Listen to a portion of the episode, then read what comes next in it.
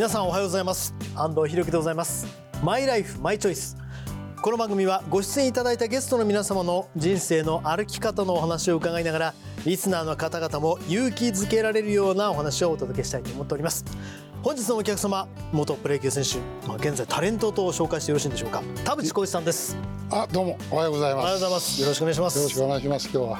もう田淵さんの僕はイメージは甘いマスクと、もう甘くないよい、やいやいやいやいや。なんだろう気は優しくて力持ちっていうもう完全に僕はイメージなんですよね田まあ気ジ。はは優しいかもしれないけどはい。力はありません。いやいや。本当に。謙虚なところも田淵さんのもいや力がなかったから、はい。ホームランが遠くへ飛んだんですよ。あ逆に？逆に。ですか？力を入れてはい。遠くへ飛ばすっていうのは腕に力がなかったからある日突然。は王さんともね、はい。話したことあるんだけど、はい。やっぱりねいかにボールをインパクトではい。うまく叩けるかっていうねタイミングなんですよ。あうん。だから私はあの懸垂しても1回ぐらいしかできないしは王さんも聞いたらもう腕相撲で勝った人いないって。共通点一緒。ああそうなんだ。うん。王さんも田淵さんも。そう。だからねある時ね昔あの輪島っていたでしょ、あはい。まあ横綱の友達だったから、はい。で大阪場所でバッティングしたいと、はい。来たんではい。始まる前に打たしちゃったの。はいは「おいいよ。甲子園練習やってる時前来いや」って、いうんうん。全然飛ばないの。内野も超えないよ。えー、輪島さんあが輪島。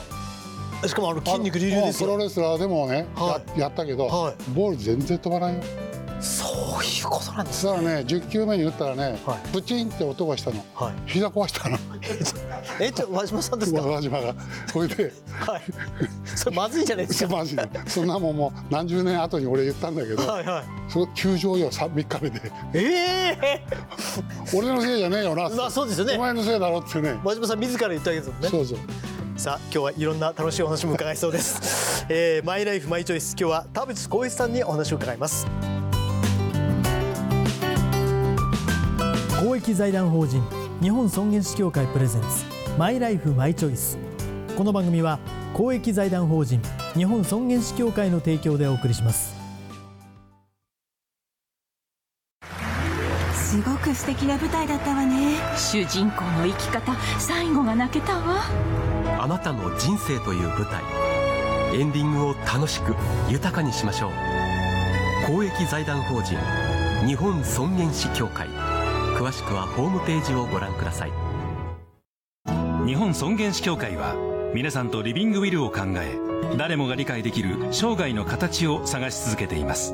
リビングウィルの疑問や質問サポートなど。詳しくは公益財団法人日本尊厳死協会のホームページまたは03-3818-6563までさあ本日のお客様田淵光一さんです。お願いします。はいよろしくお願いします。そもそもはい。野球を始めたきっかけから伺っていいですか？野球を始めたのはね私、昭和21年はい。今年78になりますけど、はその頃小学生時代っていうのはね野球と相撲しかなかったのよ遊ぶことが。それで近所のお学校の友達が何人か集まって「おい今日野球しようや」で学校の帰りにちっちゃなグラウンド行って棒を持ってはい。柔らかいボールでやったのが最初の。だから小学校4年生ぐらいかな。でそれでその自分があ野球がこうやっていけるなと思ったなんかきっかけがあったんですか？いやいやいやそんなのただ好きだけ。あ野球が好きだけ。はいはい。でも当然高校で本格的にい始やめられるんですね。高校はもうだから中学は野球部はい。クラブ活動。うん。それで高校入る時にはい。どこへ行きたいか。うん。甲子園に行きたいはい。その時に双日とかねはい。はいあの日大三高とかそういうとこが強かったんだけど、はい。たまたま法政一高の先輩がいたんですよ、はい。近所に。うんうん「田淵お前法政一高来いよ」と、はい。まあ2回ぐらい甲子園出てたんですよ。うん。じゃあ行かしてもらいますって、はい。法政一高に入ったのがはい。高校時代のうん。野球のスタートなんですよ。だから私がね高級をね握りたいと思ったのは、はいだから中学軟式でしょ？軟式ですねはい。で高校で公式だと。うん。でその前に触ったのは小学校4年の時に学習院のはい。グラウンドの後ろにはい。林があってはい。ボールが飛ぶでしょ？はいはい。探しきれないで置いてあるわけですよ夏。はい。それを探しながらセミを取りながらはい。おおボールあったぞこれが高級だっていうのが最初の高級触った感触。すごいなすごくないよ普通よ、いやでもいわゆる普通のそういうスタートの方はいっぱいいると思うんですよ。うん、でもいっぱいいる中で田淵さんはまあ法政一高入って、うん。まあ、甲子園には出られなかったもまあ法政大学に行って、うん。そこでまあ注目されるわけじゃないですか、ねその5生まれから始まった一般の人と同じスタートだった田淵さんが、うん、まあ、法政大学で、まあ、何が、まあ、センスだったのかあのどうだと思うんですか、私外野手だったのよ。はい。登録がねうん。高校時代。はいで100人ぐらいのね部員がいるからは触れないんですよ。うんうん。高級が。まずはい。でその時にただ声出しているだけ「はーい行こうぜ行こうぜ」って。言うからはでパッて見たらねバッティングキャッチャー誰もやんないのよ。い、キャッチャーやれば絶対ボール触れるじゃん。うんなるほどはい。あよし。高級触れるんだったらバッティングピッチャーうん。そこでいつ行っても空いてるからおもむろにマスクして。はいそれが始まりのキャッチャーなんです。それがキャッチャー田淵光一のスターそうだトから野村さんみたいにはい生涯一星じゃないんですよ、うんそうですね。もう1年生高1からやったのはキャッチャーなんですよ。ボールが触れるから。触れるからそれだそれだけなの。でも法政、えー大学に入って、ええあのまあ体ももうひあのシルヌって186センチそうですすね。当時としては相当大きかったんじゃないですか？キャッチャーで185以上なんていなかったもん。ですよね。なんていうんですかね。新しいタイプのキャッチャーだそうですしね。プロ野球選手としても僕は当時やっぱ新しいタイプのこう、まあ、ちょっと本当俳優さんからみたいな感じの雰囲気もあってだから人生ね、はい。安藤さんねやっぱりその時のタイミングっていうかうん。出会い、恩師という名前がつくような人と出会うからうん。高校時代プロ入ってはい。いろんな監督と出会いうん。で最後は広川さんと出会って優勝2回したといううん。そういうタイミングでそういう人と出会うっていうことが人生ねうん。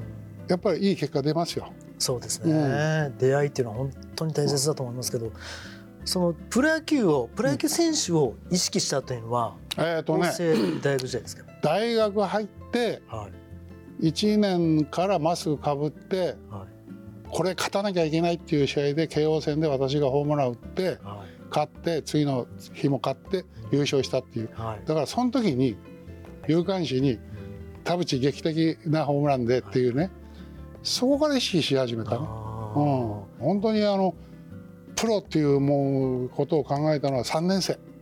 長嶋さんの8本を記録をねはい。はい、あれ抜いてうん。で最後22本打ったんですけどはい。あれからちょっと頭の中に俺もプロでやれるかな試したいなっていう感じは3年生の時に感じました。でもいわゆるホームランでタイトルも昭和50年取って、50年ね。はい。あの時ね広島優勝したよそうなんですよ。安藤さん広島ファンよそうなんだから小学校2年生だったんですけど、はい。それこそ山本浩二さんとか木村さん、まあそういうメンバーいてその中で田淵さんが個人タイトルを取られたんで僕はただちょっと悔しかったというか まあ結果優勝できたから良かったんですけどでもやっぱりいや広島初優勝でしょ赤ヘル軍団でしょ。そうです赤ヘルになってすぐこれで優勝した晩にねはい。山本浩二から電話あってはい「ブチやったぜ!」ってはい。優勝っていいぞ」って言うから、はい。俺もバカ野郎タイトル取ったって言いたかったけど、それ言えなかったねやっぱり。やっぱそういうもんですか、やっはい優勝っていうのはみんなと男同士で抱き合いはい。ファンと抱き合いうん。家族は喜ぶ、はい。よし見てる俺だって優勝するわしてやるわと思って、はい。10年阪神で一回もなかった。そうなんですね。そうなんです。田淵さんね本当にそうなんですよ、まあ王さん長嶋さんっていう大きな山がね壁があってうん。それを越すことはできなかったけど、うん。まあ一回はねあの島のユニフォームでねはい。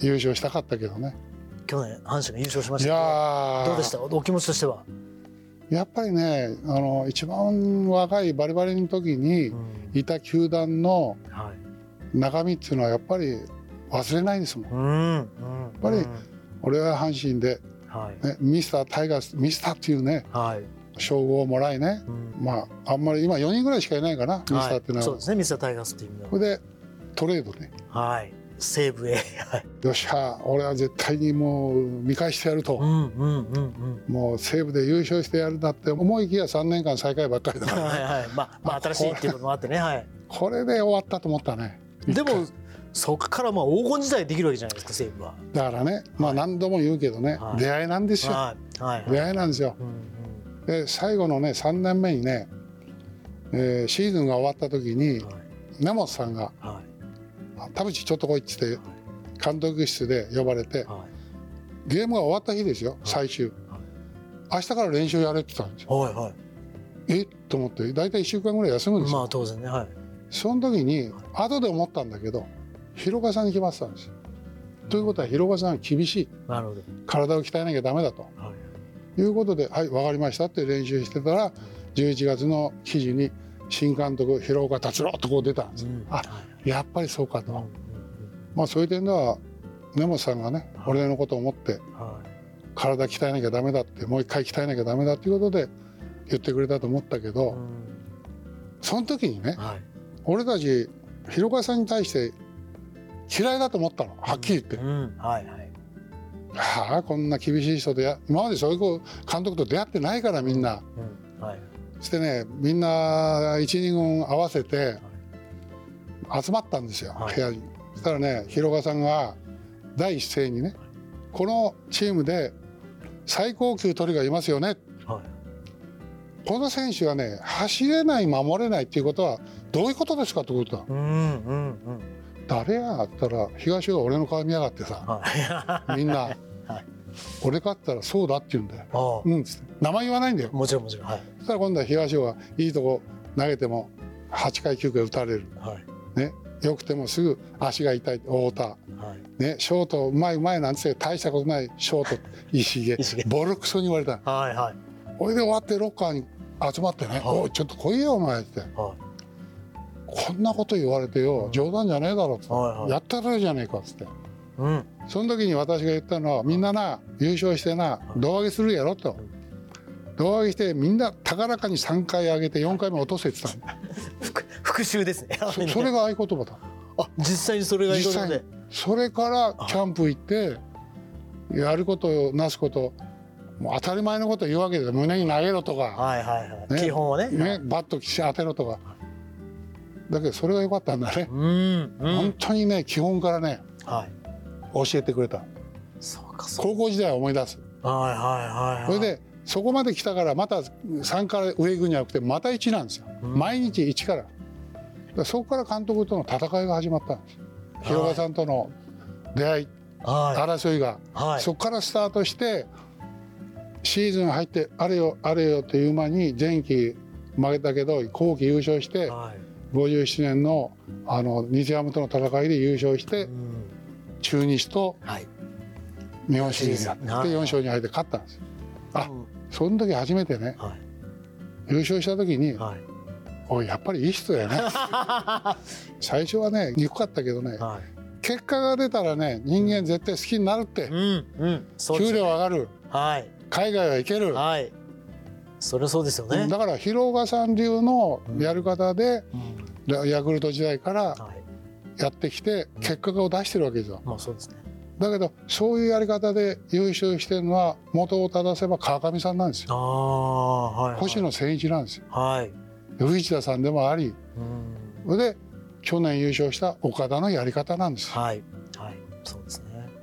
だからね無知といってもいろんな無知があるんですよ。うんうんうん。相手を納得させる無知ね。はいはい。やる気を起こさす無知である。うんまあ結果田淵さんたちはやる気は起こったわけですよね。起きましたよ。胴上げて落としてやろうっていうのは モチベーションとはいえやっぱりでも奮起するわけですか それでねらはい。日本シリーズで名古屋ではい。優勝したもんだから、はい。東が俺のとこ来てはい「田部さんついに来ましたね、はい。やりましょうよ」はい。例のやつを。はい。ひ東はちょっと待てと。はいお前な優勝させてくれた監督になんていうこと言うんだって言ったら 「あんた変わったね」って言われてさ。そりゃそうですよ。はい。やってやろうぜって言ってたのにね。はい。だけどねはい。広岡さんがいつも言ってたのは本当のね一流になるにはね巨人を倒さなきゃダメだって言ってたのよ。だから偶然にも次の58年に昭和58年に巨人が優勝したんですよ、はい。はい。で我々も優勝した。うん。でこれが偶然にもまた戦って4勝3敗で勝ったんですよ、うん。うんその時また東が来たんですよ、はい。ついにやったねと。はい。待てと。今度こそやる時だぞ。おはい。前な給料を上げてもらってな、はい。海外ただで行ける監督に何ちゅうこと言うんだって、あんた変わったねってまた言われて あのねやっぱ田淵さんはねいい人なんですよ本当に。本当にいい方なんですね。いや。あでもその通りですもんね。ねそれでねはい。もう何十年、は2月9日はい。広川さんの誕生日はいはい。電話してます。あ。もうね、口はしっかりしてますよ喋り。うんうん。頭もしシャキンと。素晴らしい。もねもともとは昆虫賞から始まって、今や誕生日ごとにちゃんと連絡もするっていう人間ってさこっち来ようと思ったらこれやろうと思うじゃん。はい。それがなきゃねプロはねやっていけないよ。うんうん。でもそれをちゃんと体現田淵さんは体現されてちゃんと、えー中日そしてジャイアンツを破って日本一になったっていうのは素晴らしい関係性になったってことですね平岡さんとそうですね。それとまあ私の人生、うん、20年ぐらい前から星野千一というはい。もう友達っていうのは大事ですよ。うん。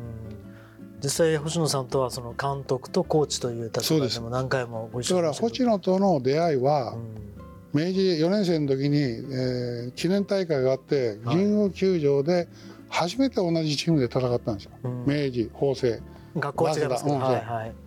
その時に最初に彼と写真撮ったのは神宮球場の正面で2人でこう撮っている写真いまだに壁に貼ってるけどうん。そこからスタートなんですよ。それで2002年か。はい。彼が中日の監督辞めたんはいですよ。はいそれで11月にあのゴルフ大会があってはい。そしたら彼のマネージャーがはい「田淵さん監督呼んでますからちょっと来てください」って私が応接間行った時にはい。星野が「やるぞ!」って言うから「はい。お今日お前最高のゴルフ日和やうん。やるよ!」バカ野郎。島のユニフォーム着るんだ」ってこう言ったの「阪神?」って言ったら聞いたの。タイガース、はい。そうだった。で私二つ返事。よし行こう、はい。一年卓勝の気持ちで彼と一緒に一回ねうん。同じユニフォーム着てうん。戦いたかったなと思ってたはい時にはい。偶然にもその時が来たんですよ。はい。それで2002年始まったんです彼と。どうですか？監督とまあコーチという立場、まあ、親友もともと親友だったのが、うんどうですか？あのねやりたいというですか？私はねあのユニフォーム着てはい。あの2002年にスタートした時から、はい。星野千一千ちゃんという言葉は封印した。はい。監督という死ぬまで監督ってたよ、ああそうですか、うん、彼がは2018年いはい。1月4日亡くなったけどはい。それまでにどこ行っても監督って言ってやっぱりそれほど田淵さんの中では監督っていうものに対しての、まあ、敬意というか。たそうです。だからそこから私はねあ俺こいつと人生ねはい。最後まで共にしようと思ったもん。うん。うん。うん。うん。だけどあんなにいいやつっていうかな。はい。まあ確かに糖尿をちょっと患ってたんですよ、はいはい。でねいつもね背中が痛いって。うん。背中痛い痛いはい。でたまに一緒に風呂入る。監督ちょっとお前痩せたんじゃねえの？って言ったら「いや糖尿でな」って言ってね、はいはい。その時にもう俺は騙されてたんだね。うん。その時監督はもう膵臓がはい。後で分かったんだけど、2018年1月4日？はい。8時15分だったかな？マネージャーから「監督が亡くなりました」っつってね、はもう泣きながら。うん。俺も号泣しちゃったけど、ですぐ名古屋まで飛んではい。顔見たら「おい起きろよ」って言ったら起きてくるようなうんうん。雰囲気だった、はい、その喪失感というかそまあ多分、まあ、乗り越えられるものじゃないかもしれないですけど、どういうふうにしてこう乗り越えていったんですかね？あのねもう何年6年6年経ってもね自分の書斎に写真飾ってんですよ。一緒に撮った写真とか抱き合ってる写真とか、はい。これでやっぱり夢って見るのね。ああ星野さんのようにああはい。キャッチボールしてるとか、うこれはね最後までねなくならないんです。よんうん。はい。思い出のある方っていうのは生涯、うん、なくなることはない。はい永遠にこう続くわけですね。そうです。まあ、だから親友なんです。うんそうですね。うん。うん。まだまだ田淵さんの人生は続いていくと思いますけど、うん。何か今後やってみたいこととかありますか？楽しみにしていること。あのねはい。今一番最初に思うことははい。動ける間に物事をややろうと思ったらやれ。うんうんはい。後でやればいいやと思うのはダメ。うんはい。ね。一番体がまだ足も動く健康な状態の時にあどこどこ行きたいな。あよしじゃああと行こう。はい来年再来年でいいやと思ったらダメですうんうんうん。それと規則正しく礼儀正しくじゃないけど、はい。私今もうほとんどね10時半寝たら7時半に起きる。8時間。はいはい。8時間寝てトイレ2回行く。はい。決まってるんですそこのルーティンですね。はい。もう決まってるんですよ。ルーティンをはい。変えなかったら体っていうのは元気がね。だからある日突然何か起きてくるっていうのはもう人生仕方ないの、うんうん。うんはい。うん、だから自己管理をしてればそれを防げるんですよ。私、はい。去年の9月9日に前立腺がんをうん。やったんですよ、はいはい。それは今体調はそんな変わんないんだけどやっぱりいろいろとやることもあるし、うん。気をつけることもあるし、はい。それで糖尿にならないようにこれを食べる。はいはい。甘いものは控えようとかやっぱり自分の体は自分で考えないと人は助けてくれません。うんそうですね。うん、であともう一つはどこ行っても何かやってもらったらありがとありがとう。そうですね。はい。うその気持ちは。う、うん、スーパー行っても何行ってもありがとう、うん。これ絶対失敗しません。そうですね。あのーまあ皆さんにお伺いしてるんですけども自分のもうこう人生の旅立ちだとかそういったことを考えることっていうのはあるよ。ございますか？それはなんかイメージはありますか？あるあるだって同級生がねうん。亡くなる。まあそうですね。それは寂しいよ。うどんな時に考えるかっていうとんはい。床に入って一瞬その人の思うとあ俺もってこう思う。うん。それはもうしょうがない。だからまあさっきも言ったけどやりたいことは今やる。はい。はい。後ではダメ。はい。はい。もうそれにつきますね。それに尽きるね人生は。いやー今日本当にあの勇気づけられもうしたしましたえしこんなんで勇気づけらいれいやもちろんですもちろんです。それからあの改めてそう田淵さんの今までの思いとかを伺って、まあ、本当にあの幸せな時間を過ごすことができました。いや本当にあの人を大切にしないとね。はい。自分一人じゃないっていうこと。をそうですね。どうも本当に今日はありがとうございます。こちらこそありがとうございました。こちらこそでございます。いやいや。本日のお客様はプロ野球選手でタレントの田淵光一さんのマイライフマイチョイスでございましたこの後はあなたのマイライフマイチョイス。えメールや質問にお答えします。田淵さんも最後までお付き合いください。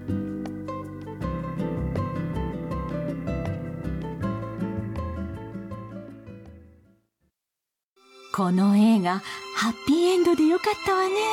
主人公の生き方素敵だよね。あなたの人生はあなたが主人公。ハッピーエンドのために公益財団法人日本尊厳死協会。詳しくはホームページをご覧ください。先生最後まで自分らしく生きるためにこれ作ったんです。リビングウィルカードですね。患者さんの大切な希望を叶えるのも医師の務め。一緒に頑張りましょう。あなたの意思を1枚のカードに。詳しくは公益財団法人日本尊厳死協会。03-3818-6563までここからはあなたのマイライフマイチョイス。番組や尊厳死協会に届いた質問にお答えするコーナーです。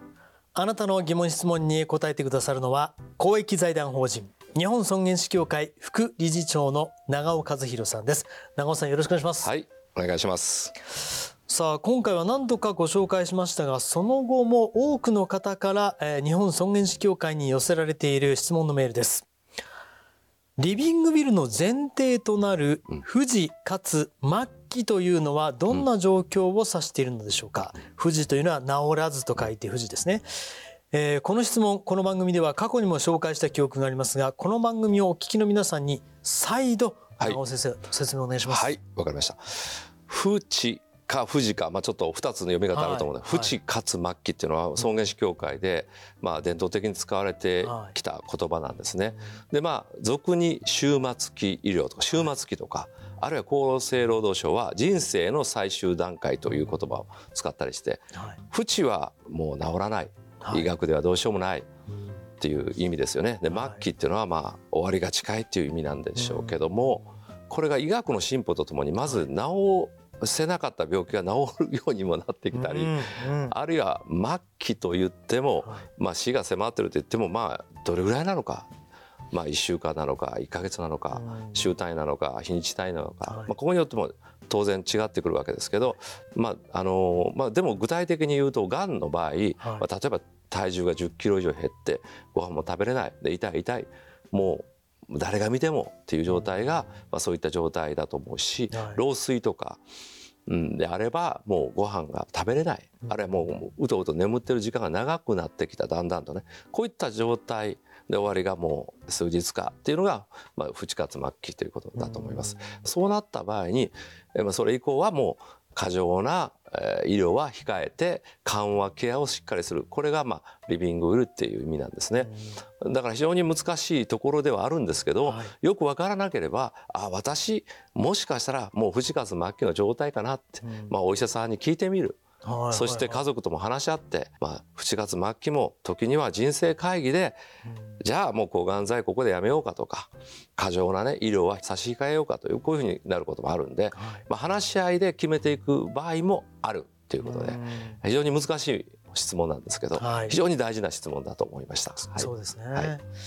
ということはまとめますと、まあ、富士というのが回復を目的とした治療を続けても現在の医学ではまあ回復が期待できない状態そして末期というのは命の尽きるまでを医学的に予想できる状態に陥っている時ということでございますね。そうですね。中尾先生ありがとうございました。はい、あなたのマイライフマイチョイスメールや質問をお待ちしております。この番組へのメールは番組ホームページ、そして日本尊厳死協会のホームページ、それぞれでお待ちしております。今日は日本尊厳死協会副理事長の長尾和弘さんにお話を伺いました。ありがとうございました。はい、ありがとうございました。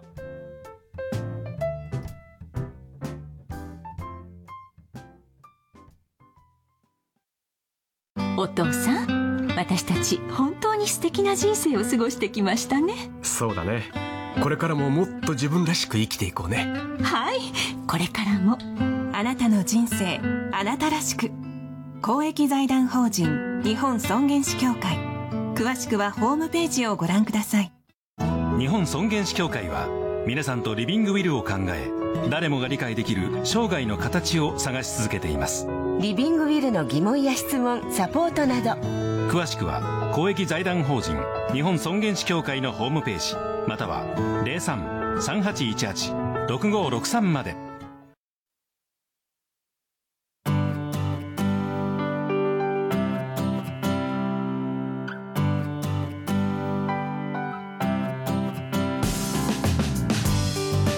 改めまして本日はお客様に元プロ野球選手でタレントの田淵光一さんをお迎えいたしました。田淵さんこの番組ご出演いただいてどんな感じですか、やっぱりね自分の人生をね、はい、もう一回思い出して語れるっていうのはいいですね。鮮明に出てきますから、うんはい、あこういう人生を送ったのかなと、うん、まだまだ続きますんで 楽しみにしてます、はい。えー、改めて本当にありがとうございました。ありがとうございました。本日のお客様田淵光一さんでございましたさあこの番組は YouTube でもご覧いただけます。マイライフマイチョイス日本尊厳死協会 TBS で検索してください。お相手は安藤博樹でございました。それではまた来週。公益財団法人日本尊厳死協会プレゼンツマイライフマイチョイス。この番組は公益財団法人日本尊厳死協会の提供でお送りしました。